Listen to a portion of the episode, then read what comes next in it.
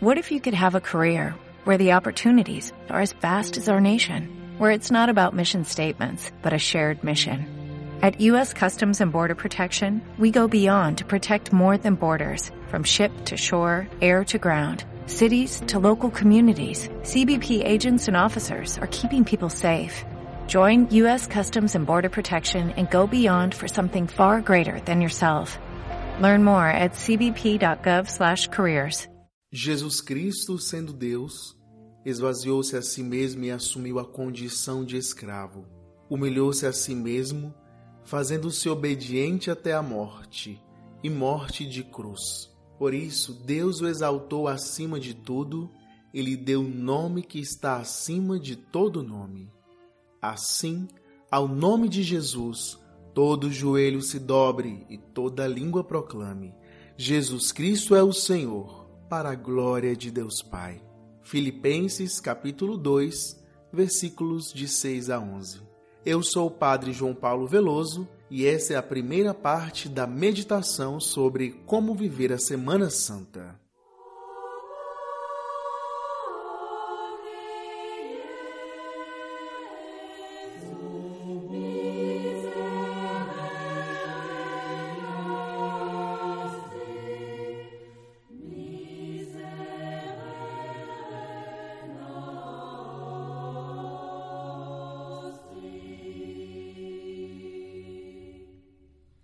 Caro ouvinte, após o nosso percurso quaresmal, chegamos às portas da Semana Santa.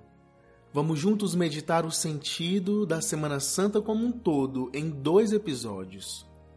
Este primeiro vamos falar sobre o Domingo de Ramos e o final da Quaresma, e no programa seguinte sobre o Tríduo Pascal. Espero poder te ajudar a viver bem este tempo de graça. A primeira coisa que a gente tem que ter em mente é que Semana Santa não é feriadão. Não tem sentido nenhum aproveitar, entre aspas, que não tem trabalho na Sexta-feira Santa para ir à praia, à cachoeira, ao clube, enfim, para fazer festas e se divertir. Esse dia é isento de trabalho justamente para que nós, católicos, possamos participar com fé e devoção dos atos litúrgicos, nos associando à paixão do Senhor.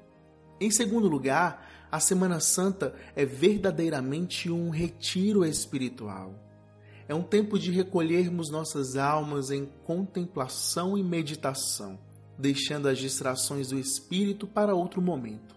Televisão, diversões, redes sociais, rádio, vida social noturna, tudo isso deve ser colocado em segundo plano durante essa semana, se queremos estar abertos a receber as graças deste tempo. Em terceiro lugar, graças a Deus a piedade popular é muito rica em atos devocionais durante a Semana Santa. São procissões, encenações, rosários, meditações, vias sacras, cantos, benditos, uma infinidade de atos bons e justos que movem nossas emoções. Mas apenas mover as emoções não basta se queremos crescer espiritualmente. Devemos aproveitar a Semana Santa para aprofundarmos a nossa fé. E por isso te convido a fazer uma experiência única neste ano de 2018. Participar ativamente, com toda a atenção e devoção, de todas as celebrações litúrgicas dessa semana, de domingo a domingo. Dito isto, vamos lá. A Semana Santa se inicia com o Domingo de Ramos da Paixão do Senhor é a entrada de Jesus em Jerusalém, pronto para entregar a sua vida. O Senhor não era o Messias político-militar esperado pelo povo. Pelo contrário, era o Messias inesperado. Jesus entra em Jerusalém humildemente, montado em um jumentinho. Nessa semana, vamos ouvir Jesus dizer que o seu reino não é deste mundo e que ele veio para cumprir a vontade do Pai, ou seja, veio para redimir e salvar a humanidade das garras do demônio, do pecado e da morte.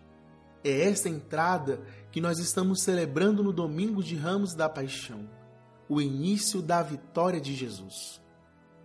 Note que a celebração inicia com este evangelho festivo e cantamos alegres em procissão. Mas logo em seguida, ouviremos a narração da paixão do Senhor. Sabe qual é a chave de leitura para harmonizar essas duas coisas aparentemente tão diversas?